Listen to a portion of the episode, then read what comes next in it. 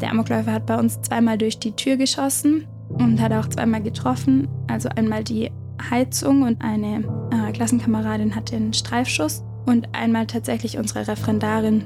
Ulrike hat als 15-Jährige den Amoklauf in Winnenden miterlebt. Wir sprechen in dieser Folge mit ihr auch darüber, was das mit ihr gemacht hat. Denn wenn unser Leben bedroht ist, ist oft auch unsere Psyche im Ausnahmezustand. Wer ein Trauma erlebt, leidet unter den Folgen manchmal noch eine ganze Zeit später. Was machen traumatische Erlebnisse mit uns und wie können wir lernen, damit umzugehen? Das erfahrt ihr in dieser Folge.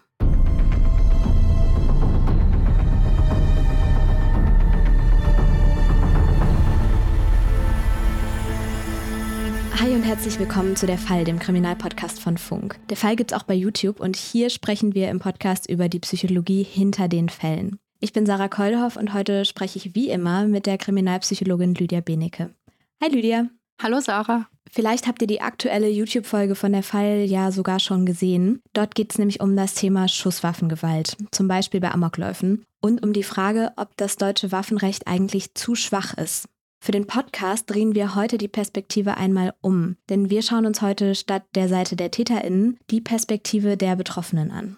Wir wollen nämlich wissen, was passiert mit uns, wenn wir ein lebensbedrohliches, extremes Ereignis wie einen Amoklauf überleben.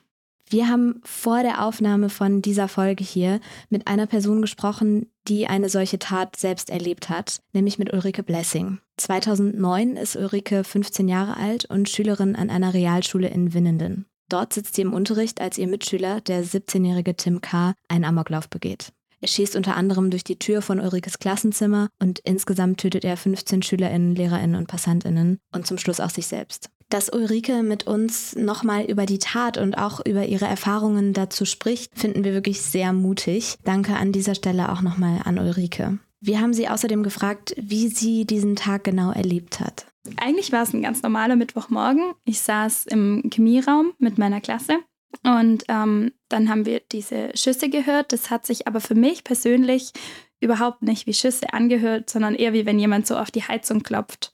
Und ähm, dann haben wir irgendwann gedacht, hier stimmt was nicht. Und dann habe ich tatsächlich aus dem Fenster geschaut, äh, weil ich ziemlich weit hinten saß und habe ähm, die Mitschüler aus der Klasse über mir äh, die Feuerleiter runterfliehen sehen. Und die hatten alle so einen versteinerten Gesichtsausdruck. Und wir haben dann nochmal unserem Lehrer gesagt, er soll gucken, was da los ist. Hier stimmt was nicht. Und dann hat er tatsächlich aus, dem, aus der Tür geschaut und hat ihn gesehen, den Amokläufer, und hat uns dann alle in den Nebenraum ganz schnell verfrachtet. Und ähm, der Amokläufer hat bei uns zweimal durch die Tür geschossen und hat auch zweimal getroffen. Also einmal die Heizung und eine äh, Klassenkameradin hat den Streifschuss und einmal tatsächlich unsere Referendarin. Wir waren in diesem Nebenraum und die Sanitäter von unserer, ähm, von unserer Klasse haben noch versucht, der Referendarin irgendwie zu helfen und alle mit Schals Wunden abzubinden, aber da war dann leider nichts mehr zu machen. Und wir saßen in diesem Raum und ich war total voller Angst und voller, voller Fassungslosigkeit. Und ähm, in diesem Moment, ich weiß noch, mein Mitschüler hat gesagt, jetzt hilft nur noch beten. Da habe ich dann irgendwie angefangen zu beten und plötzlich kam sowas wie so ein Friede über mich. Ich wusste, der ist hier noch unterwegs und ich wusste, es kann auch sein, dass ich jetzt sterbe, aber irgendwie war es okay.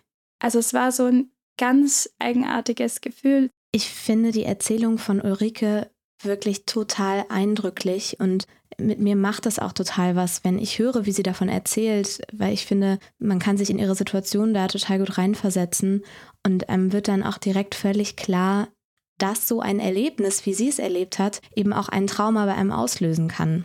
Trauma kann jetzt aber ja auch noch durch ganz andere Ereignisse ausgelöst werden, zum Beispiel durch einen Überfall oder einen Autounfall oder auch durch Krieg. Und wie es jetzt mit Ulrike weiterging, das besprechen wir gleich noch. Aber zuallererst müssen wir wahrscheinlich einmal über eine Frage sprechen, die bei diesem Thema Trauma immer so ein bisschen im Raum steht, nämlich über die Frage, was ist überhaupt ein Trauma? Denn es kann ja jetzt immer mal passieren, dass wir schlimme Sachen erleben, aber wir sind davon ja nicht immer direkt traumatisiert. Und genau über diese Dinge haben wir mit Ingo Schäfer gesprochen.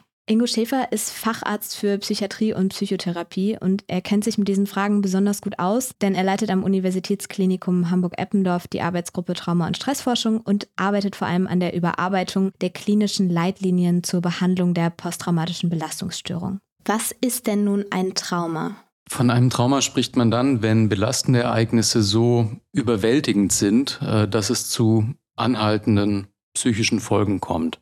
Und das können entweder sogenannte Traumafolgestörungen sein, wie die posttraumatische Belastungsstörung oder auch unspezifischere Folgen, Ängste, Depressionen. Aber den Traumabegriff sollte man wirklich nur verwenden, wenn es äh, zu anhaltenden Beschwerden bei den Betroffenen kommt. Darüber, wie genau man ein Trauma definiert, wird tatsächlich auch in der Fachwelt diskutiert. Und die Antwort hängt auch ein bisschen davon ab, wo genau man nachschlägt. Wir sprechen hier ja immer mal über das DSM, also das Diagnostische und Statistische Manual psychischer Störungen. Das ist das Klassifikationssystem für psychische Störungen der amerikanischen psychiatrischen Gesellschaft. Und dort wird in der aktuellen Version ein Trauma im Kontext der posttraumatischen Belastungsstörung definiert als Konfrontation mit tatsächlichem oder drohendem Tod, ernsthafter Verletzung oder sexueller Gewalt. Und dabei ist auch noch ganz wichtig, so ein Trauma kann man entweder direkt erleben, also es passiert mir jetzt, ich erlebe zum Beispiel einen Autounfall oder so, der mein Leben bedroht, oder man erlebt es persönlich als Augenzeugin. Aber man kann ein Trauma auch indirekt erleben. Also wenn zum Beispiel nahe Verwandte oder enge Freundinnen einem traumatischen Ereignis ausgesetzt sind. Es gibt also ziemlich spezifische Kriterien für ein Trauma. Das heißt nicht, dass nicht auch andere schlimme Lebensereignisse unserer Psyche stark zusetzen können. Aber es ist wichtig, sich auf Kriterien zu einigen, gerade weil sich die Diagnosekriterien genau darauf beziehen. Lass uns jetzt noch mal kurz zur Geschichte von Ulrike zurückkehren und schauen, wie es da weiterging. Denn Ulrike saß ja jetzt mit ihren KlassenkameradInnen im Nebenzimmer vom Chemieraum in der Schule und zum Teil sind die Menschen um sie herum auch schwer verletzt. Ulrike hat uns jetzt erzählt, dass sie gebetet hat und dann ein friedvolles, aber auch eigenartiges Gefühl über sie kam. Und wie ging es danach weiter? Also die Situation war ja für sie noch nicht vorbei. Kurze Zeit später war dieses Gefühl dann total weg, weil wir sind dann, ähm, durften dann eben den Fluchtweg gehen und sind an Fenstern mit Schusslöchern vorbeigelaufen. Und dann waren wir eben im benachbarten Schwimmbad, wo unser Fluchtort war. Und da habe ich Menschen gesucht, die ich kannte, die ich gut kannte und habe so viele nicht gefunden und musste dann eben später erfahren, dass davon einige auf diese brutale Weise gestorben sind. Das war wie so ein Einschnitt in mein Leben, wo einfach ein Tag nach, nach diesem Tag eben nichts mehr war wie davor. Wenn du das schildern kannst, könntest du erklären, wie es dir dann kurz danach ging, als die akute Gefahr nicht mehr da war, aber du jetzt eben mit den Folgen konfrontiert warst? Ja, ich war wahnsinnig niedergeschlagen. Ich hatte wahnsinnig Angst. Ich konnte nicht schlafen. Ich hatte immer Flashbacks und ähm, ich hatte zum Glück ganz, ganz viele ähm, liebe Freunde und meine Familie, die mich da aufgefangen haben und was mir auch ganz viel Halt gegeben hat, war tatsächlich mein, mein Glaube, auch wenn der so ein bisschen in Frage gestellt wurde dadurch. Ähm, aber dass einfach Menschen und mein Jugendkreis vor allem für mich gebetet haben, mit mir zu diesen Lichterketten hieß es, wo man einfach äh, Lichter angezündet hat und zusammen den Opfern ähm, bedacht hat. Das klingt jetzt erstmal, als hätte Ulrike da ja in der akuten Situation direkt nach dem Amoklauf einen guten individuellen Weg gefunden, um für sich die notwendige Unterstützung zu haben. Bei ihr war es jetzt der Glaube, das ist aber natürlich super persönlich und kann bei anderen Betroffenen ganz, ganz anders aussehen. Aber jetzt einmal ganz grundsätzlich, was ist jetzt direkt danach, also nach so einem Ereignis, am besten, um Personen in so einer Situation zu unterstützen? Darüber haben wir ja auch mit dem Traumaforscher Ingo Schäfer gesprochen. Also für die allermeisten Menschen ist es erstmal ein Bedürfnis, äh, Abstand zu bekommen zu dem Erlebnis, Sicherheit zu bekommen, ähm, sich zurückzuziehen unter Umständen. Und das sollte man auch in, in jedem Fall fördern. Ähm, es ist sowieso eine Faustregel, dass man immer den Bedürfnissen der betroffenen Person dabei folgen sollte. Das kann mal mehr Kontakt sein und das kann mal mehr Rückzug sein. Ähm, man sollte nicht äh, auf äh, Gespräche drängen zum Erlebten, sollte sich aber gleichwohl bereithalten, Angebote machen. Es gibt da so einen, einen Begriff, äh, den ich ganz passend finde. Oft gibt es bei Angehörigen und Betroffenen so ein Einverständnis im Unverständnis. Dann denkt die betroffene Person, sie dürfe die Angehörigen nicht belasten und die Angehörigen denken, sie dürfen die betroffene Person nicht belasten und dann äh, kommt es nicht zu einer hilfreichen Kommunikation. Vielleicht kennen das ja auch von euch einige. Also manchmal kommt es ja vor, dass jetzt eine Freundin oder ein Angehöriger ähm, irgendwas Schlimmes erlebt hat und dass man da dann manchmal auch so Berührungsängste hat, wenn es im privaten Umfeld so wirklich drastische Situationen gab. Und ich finde es richtig gut, jetzt nochmal so zu hören, dass da eben alles möglich sein soll. Also wer reden will, soll reden können und wer schweigen will, soll das auch tun können. Also da einfach so den Raum zu geben, dass so alles kann und nichts muss. Direkt nach einem Trauma, das ist auch total wichtig, ähm, spricht man erstmal auch von einer sogenannten akuten Belastungsreaktion. Also ganz häufige und normale Reaktionen sind ähm, auch zum Beispiel Bilder vom Erlebten, lebhafte Träume bis hin zu Albträumen in den Tagen, auch Wochen danach. Ähm, das ist erstmal alles noch eine ganz normale Reaktion, die kein Zeichen ist jetzt für eine psychische Erkrankung. Man sollte erst, wenn solche Symptome oder auch Ängste, ähm, Verstimmungen über längere Zeit anhalten, also sagen wir mal ein paar Wochen, dann in jedem Fall sich Hilfe holen. So eine akute Belastungsreaktion kann eben auch einige Wochen anhalten. Und ich finde es irgendwie auch total schlüssig, weil das ja einfach so ein krasses Ausnahmeerlebnis ist, mit dem die Psyche da jetzt gerade klarkommen muss, dass da eben einfach erstmal noch ganz, ganz viel so äh, als sogenannter Normalbereich gilt. Das sind ja auch genau solche Reaktionen, die Ulrike von sich nach dem Amoklauf dann geschildert hat. Genau, das ist also auch äh, sehr nachvollziehbar, wenn man drüber nachdenkt. Und auch die längerfristigen Reaktionen, die auch noch nach dieser Zeit direkt nach einem Trauma auftreten, können ganz vielfältig sein.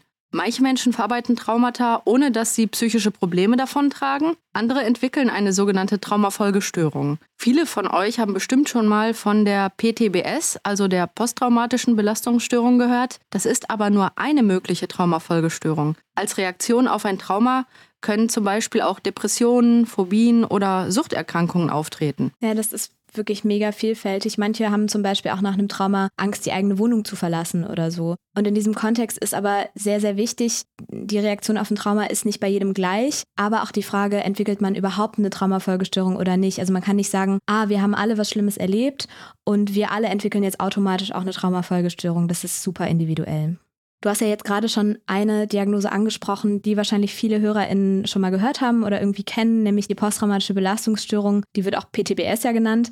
Vielleicht lass uns vielleicht einmal darüber kurz reden, was das überhaupt bedeutet, weil das ist ja so ein Begriff, der immer mal so rumwabert, wenn es ums Thema Trauma geht. Genau, zu dieser Diagnose gehören unterschiedliche Kriterien und eines davon ist, die Person hat ein traumatisierendes Ereignis erlebt, und nach dem Ereignis drängen sich Erinnerungen an dieses Ereignis auf, beispielsweise in Träumen oder in sogenannten Flashbacks, bei denen die Person plötzlich von Erinnerungen an das traumatisierende Ereignis überwältigt wird. Zu den weiteren Kriterien gehört, dass die Person Sachen vermeidet, die an die traumatisierende Situation erinnern können. Das kann man sich ja irgendwie auch total gut vorstellen. Also, dass man zum Beispiel, wenn man eben wie Ulrike einen Amoklauf erlebt hat, vielleicht dann Angst hat, in die Schule zu gehen zum Beispiel, weil einen das eben an diese traumatisierende Situation erinnert. Genau. Und dann merkt man ja auch schon, wie beeinträchtigend das sein kann, wenn die Person dann sagt, ich kann gar nicht mehr das Gebäude betreten, in dem ich weiter zur Schule gehen müsste oder überhaupt in ein Schulgebäude, weil ich dann die ganze Zeit eben überwältigt werde von diesen Erinnerungen Erinnerungen und diesen Gefühlen. Total. Oder wenn man zum Beispiel Angst hat, Auto zu fahren, weil man mal einen Autounfall hatte. Also das kann sich, so arbeitet leider unsere Psyche, das kann sich auch wahnsinnig weit ausweiten. Ja, und es gibt halt weitere Kriterien. Und zwar kann bei manchen Menschen dann das Denken insgesamt sehr negativ werden. Die denken dann die ganze Zeit an ganz viele negative Dinge und nehmen ihre Realität dann auch so negativ wahr und ihre Stimmung kann dann auch dauerhaft gesenkt sein, dass sie zum Beispiel gar nicht mehr sich freuen können über Sachen oder insgesamt nicht mehr so die Lebenszufriedenheit erleben, die sie vorher hatten. Ja, und da ist auch nochmal eben wichtig, was wir vorhin gesagt haben. Damit ist jetzt nicht gemeint direkt nach dem Trauma. Also niemand diagnostiziert jetzt bei dir eine PTBS wenn du was Schlimmes erlebt hast, also wenn du ein Trauma erlebt hast, ähm, wenn du danach eben nicht happy durch die Gegend läufst oder so. Es geht wirklich darum, dass das eben über eine bestimmte Zeit dann andauert. Ein weiteres mögliches Symptom nennt man Hyperarousal und das beschreibt eine erhöhte Erregbarkeit. Also könnte die Person dann immer wieder schreckhaft sein, was sie vorher nicht war, oder auch immer wieder sehr reizbar. Und diese Symptome, die wir gerade besprochen haben, die müssen mindestens einen Monat lang andauern. Wir wissen jetzt, was ist eine PTBS? Das ist eine mögliche Traumafolgestörung. Es kann aber eben auch im Nachklang von Traumata eben zu Depressionen oder Suchterkrankungen kommen. Trotzdem ist ja die Frage, warum erlebt nicht jede Person, die jetzt dasselbe Trauma erlebt, diese Situation gleich und warum entwickeln manche eine Traumafolgestörung und andere wieder nicht? Das ist ja eine riesengroße Frage. Und da haben wir uns ja auch mit Ingo Schäfer drüber unterhalten. Ja, da hat man über die Jahre in der Forschung viele Faktoren herausarbeiten können. Äh, da geht es einmal um Dinge, die Menschen schon mitbringen, ähm, welche Bewältigungsstrategien man jemand hat oder ähm, welche Belastungen vorher schon aufgetreten waren. Es geht auch um äh, Faktoren, die mit dem Erlebnis selbst zusammenhängen. Da gibt es natürlich viele Aspekte, viele Details, äh, die das nochmal unterschiedlich belastend machen können. Und es geht auch äh, um ähm, Aspekte, die nach dem Trauma erst einwirken. Und da haben sich besonders zwei als sehr bedeutsam erwiesen. Das ist einmal die soziale Unterstützung, die ich nach einem Erlebnis habe und äh, ob es eben weitere stressvolle Ereignisse in der Folge dann gibt. Natürlich, man kann ja direkt sich vorstellen, dass alle Menschen eine spezifische Mischung von Eigenschaften und Lebenserfahrungen äh, mitbringen und dass diese ganze Mischung eben sich darauf auswirkt, wie dann diese Extremsituation erstmal verarbeitet wird und auch eben, äh, welche Folgen das hat. Und deswegen, wenn du zehn Menschen hast, die dieselbe traumatische Situation hatten, dann wirst du halt bei denen zu unterschiedlichen Zeitpunkten mit großer Wahrscheinlichkeit auch unterschiedliche äh, Symptome finden können. Und das ist ja, wovon wir sprechen. Ich habe ja in einer anderen Folge schon mal erzählt, ähm, dass ich selber auch mal ein Trauma erlebt habe. Ich war mal bei einem Hausbrand dabei. Da ist zum Glück niemand zu Tode gekommen. Aber da war es auch super, super unterschiedlich, wie die Personen, mit denen ich das erlebt habe, das dann jeweils verpackt haben. Also, obwohl wir ja objektiv alle das gleiche Erlebnis durchlebt haben. Und das passt auch zu Erkenntnissen aus der Wissenschaft. Es gibt nämlich Hinweise darauf, dass nicht nur die Stärke der traumatischen Situation selbst relevant ist, sondern auch das Erleben der Person während der traumatischen Situation. Und dieses individuelle Erleben hängt dann auch damit zusammen, ob man eine Traumafolgestörung entwickelt. Mhm. Zum Beispiel wäre so eine Frage, hat die Person sehr starke Todesangst empfunden oder hat sie sich während der Situation wirklich selbst komplett aufgegeben und ihr Leben quasi schon innerlich abgeschlossen? Mhm. Und dann gibt es ja auch noch diese relevanten Faktoren eben danach. Also wie interpretiert die Person das Trauma? Zum Beispiel hat die Person den Eindruck, jetzt bei einem Schulamoklauf, das war natürlich eine fürchterliche, lebensbedrohliche Extremsituation, aber generell ist die Wahrscheinlichkeit, dass diese Person das noch einmal erleben wird, sehr, sehr gering. Mhm. Kann die Person sich sagen, okay, ich werde nicht prinzipiell davon ausgehen müssen, dass ich, wenn ich wieder eine Schule betrete, mhm. die Situation tritt wieder ein. Das ist sehr, sehr, sehr unwahrscheinlich. Oder glaubt die Person halt, ich kann gar nicht mehr vor die Tür gehen, weil sobald ich unter Menschen bin, geschweige denn in die Nähe einer Schule komme, habe ich das Gefühl, dass ich jederzeit sofort wieder angegriffen werden könnte und in Lebensgefahr bin. Zusätzlich gilt auch, viele traumatische Erlebnisse schützen nicht automatisch vor einer Traumafolgestörung. Es gibt also nicht sowas wie eine Immunität, dass eine Person bei der zweiten traumatisierenden Situation die dann besser verarbeiten könnte, prinzipiell zumindest, sondern es ist eher so, dass mit steigender Anzahl an erlebten Traumatisierungen auch die Wahrscheinlichkeit für eine Traumafolgestörung steigt. Ich finde es auch wieder irgendwie total verständlich, wenn man das jetzt mal zum Beispiel mit einer körperlichen Verletzung vergleicht. Da ist es ja auch so, dass wir vielleicht mit einer Verletzung eigentlich ganz gut zurechtkommen. Aber wenn wir eben immer wieder eine Verletzung erleiden, dass dann irgendwann auch der Körper Schaden nimmt, beziehungsweise einfach einen größeren Aufwand braucht, da irgendwie wieder drüber wegzukommen. Wir haben also bisher soweit versucht zu erklären, was ist eigentlich ein Trauma und warum reagieren Menschen sehr unterschiedlich auf potenziell traumatisierende Situationen und wie unterschiedlich können dann auch Traumafolgestörungen aussehen. Mhm. Und jetzt sind wir ja so an dem Punkt, was kann man dann da therapeutisch machen, wenn ein Mensch dann wirklich beispielsweise eine posttraumatische Belastungsstörung entwickelt hat? Also ich glaube, man kann sagen, dass man sich ruhig auch schon vorbeugend Hilfe holen sollte oder sagen wir mal Beratung. Ähm, wir haben hier auch eine Ambulanz, wo wir für Menschen äh, nach Gewalterlebnissen da sind und da kommen viele Leute, um sich einfach auch erstmal zu erkundigen. Ist das, was ich jetzt gerade erlebe, noch äh, sozusagen normal? Was kann ich tun, damit es mir besser geht? Da sollte man sich, glaube ich, gar nicht scheuen, sich auch äh, vorbeugend Hilfe zu holen. Und wenn belastende Symptome mehrere Wochen anhalten, dann sollte man also in jedem Fall äh, einen Profi aufsuchen und schauen, gemeinsam abklären, ob es da weitere Hilfen bedarf. Und wie genau diese weitere Hilfe, also eine Traumatherapie, dann grundsätzlich aussieht, das hat Ingo Schäfer uns auch erzählt, denn das ist ja als Traumaexperte genau sein Thema. Das hängt ein bisschen von den Beschwerden ab, die Betroffene haben. Ähm, man kann global sagen, dass es erstmal darum geht, dass die Betroffenen mehr Kontrolle bekommen über belastende Symptome, äh, dass sie stabiler werden. Das wissen viele Leute nicht. Die verbinden mit Traumatherapie unter Umständen, da muss ich mich dem Erlebten gleich wieder stellen und äh, das ist doch an sich schon wieder schwierig und belastend. Aber darum geht es erstmal gar nicht. Geht erstmal nur um Bewältigung, stabiler werden. Und wenn die Symptome der posttraumatischen Belastungsstörung vorliegen, also dieses ungewollte Wiedererleben im Alltag in Form von Bildern, die sich aufdrängen, Albträumen bis hin zu sogenannten Flashbacks, also sich so fühlen, so verhalten, als würde es gerade nochmal passieren. Dann gibt es nochmal speziellere Methoden. Dann geht es auch darum, an dieser Gedächtnisspur, kann es auch Traumagedächtnis nennen, zu arbeiten.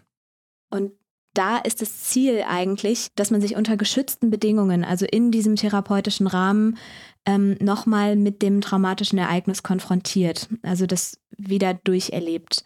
Also es gibt verschiedene sehr gut untersuchte Methoden, äh, die man dazu nutzen kann und die zielen alle darauf ab, die Erinnerung an das Trauma nochmal mit all ihren Qualitäten aufzusuchen. Dabei ist es immer wichtig, Betroffenen zu sagen, es ist nur eine Erinnerung. Sie sind in der Therapie in Sicherheit. Es wird nichts Schlimmes mehr passieren. Es geht nur darum, tatsächlich an dieser Erinnerung zu arbeiten, sodass dieses Hier und Jetzt erleben, was bei posttraumatischen Störungen oft gegeben ist, ähm, zu so einem Dort und damals erleben wird.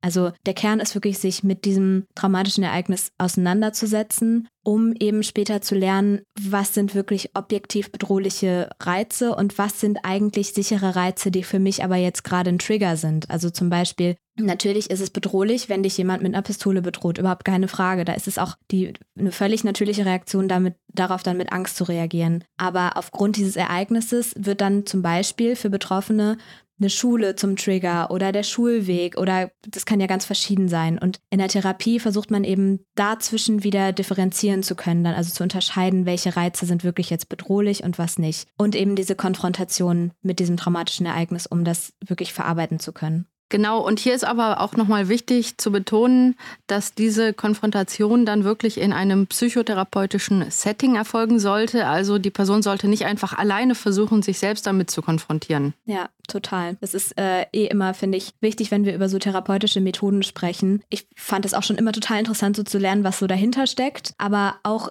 ich als Psychologiestudent oder angehende Psychologin könnte mich nicht selber therapieren. Also auch ich kann nicht mein eigenes Trauma einfach äh, ein paar Mal wieder durchgehen und äh, zack, fertig, dann ist es verarbeitet, sondern da braucht man wirklich dann dieses therapeutische Setting für. Und das kann auch durchaus mehrere Jahre später nochmal der Fall sein. Das zeigt auch Ulrikes Umgang mit ihrem Trauma. Also inzwischen habe ich auch ähm, Verhaltenstherapie gemacht, weil ich einfach gemerkt habe, dass da das war aber jetzt auch erst vor kurzem, weil ich gemerkt habe, dass ähm, einfach noch alte Wunden sind, wo es noch was zu bearbeiten gibt, die mit dem Amoklauf zusammenhängen. Ich glaube auch, dass man äh, nie sagen kann, ich habe das zu 100% verarbeitet. Es wird immer ein Teil von mir sein und es werden immer Narben sein und es wird immer meine Geschichte sein. Und es wird niemals so sein, als wäre es nicht geschehen. Aber ich glaube, dass man ja einfach seinen Umgang damit finden muss, wie es einem gut geht. Extreme, bedrohliche Situationen wirken sich auf unterschiedliche Menschen sehr unterschiedlich aus. Aufgrund wissenschaftlicher Erkenntnisse können wir heute sehr gut erklären, warum das so ist. Außerdem gibt es heutzutage gesicherte Methoden, mit denen man Menschen nach solchen Erlebnissen helfen kann. Und da ist es eben, das kann ich wirklich auch aus eigener Erfahrung sagen, super, super wichtig, sich Hilfe zu holen, wenn man eben merkt, dass man ein Trauma einfach nicht allein verarbeitet bekommt. Also scheut es da echt nicht, euch Hilfe zu suchen. Für den Fall, dass es euch oder jemandem, den ihr kennt, so geht, haben wir euch auch Hilfsangebote in den Shownotes verlinkt. Das war ein Podcast von Funk, von ARD und ZDF. Wenn euch unser Podcast gefällt, dann lasst uns doch gerne eine Bewertung da und abonniert den Kanal, um keine Folge mehr zu verpassen. Darüber freuen Lydia und ich uns sehr. Auf dem Der Fall YouTube-Kanal findet ihr außerdem noch weitere Folgen aus der Reihe Der Fall. Falls ihr Fragen habt, findet ihr da auch den Community-Tab, unter dem ihr uns erreicht. Oder ihr schreibt uns einfach eine Mail unter derfall.funk.net. Es war ja jetzt heute eine bisschen andere Folge. Ich fand es aber wie immer total interessant und hat mir sehr viel Spaß gemacht. Ja, ich fand es auch mega interessant und hoffe, ihr habt eine Menge mitnehmen können. In diesem Sinne, liebe Grüße und bis zum nächsten Mal.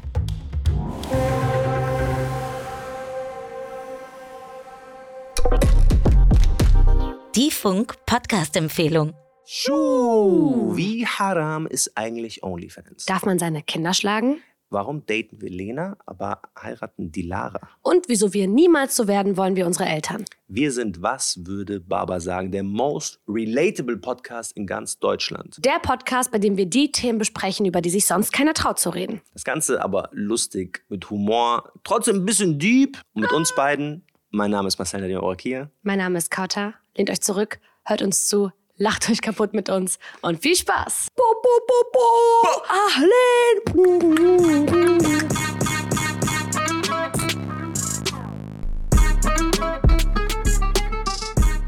Also hört rein, überall, wo es Podcasts gibt. Folgt uns auf TikTok unter Baba Podcast, folgt uns auf Instagram www.bs Podcast.